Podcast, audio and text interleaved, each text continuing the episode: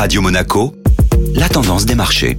La tendance des marchés avec la Société Générale Private Banking. Bonjour Gabriel Sultan. Quels sont les enjeux autour du plafond de la dette aux États-Unis? L'État fédéral américain fait face à une limite légale fixée par le Congrès qui borne le montant des emprunts que le Trésor peut contracter. Par le passé, ce plafond a été relevé de nombreuses fois sans difficulté, mais depuis le début des années 2000, avec la progression importante de la dette publique, le sujet est devenu une question politique d'ampleur, notamment dans le cas où le président en fonction ne dispose pas d'une majorité confortable au Congrès. Le dernier relèvement du plafond de la dette a eu lieu en décembre 2021 et ce plafond a été atteint le 19 janvier dernier. Le gouvernement devrait continuer de faire face à ses dépenses jusqu'à une date estimée entre le 1er juin et le 1er août, ce qui laisse de moins en moins de temps pour trouver un accord pour relever ce plafond. Quels sont les risques à court et moyen terme? Si le plafond venait à ne pas être relevé, le gouvernement pourrait ne plus faire face à ses dépenses dont le remboursement des créances arrivant à échéance. Cela impliquerait un défaut de l'État américain sur sa dette.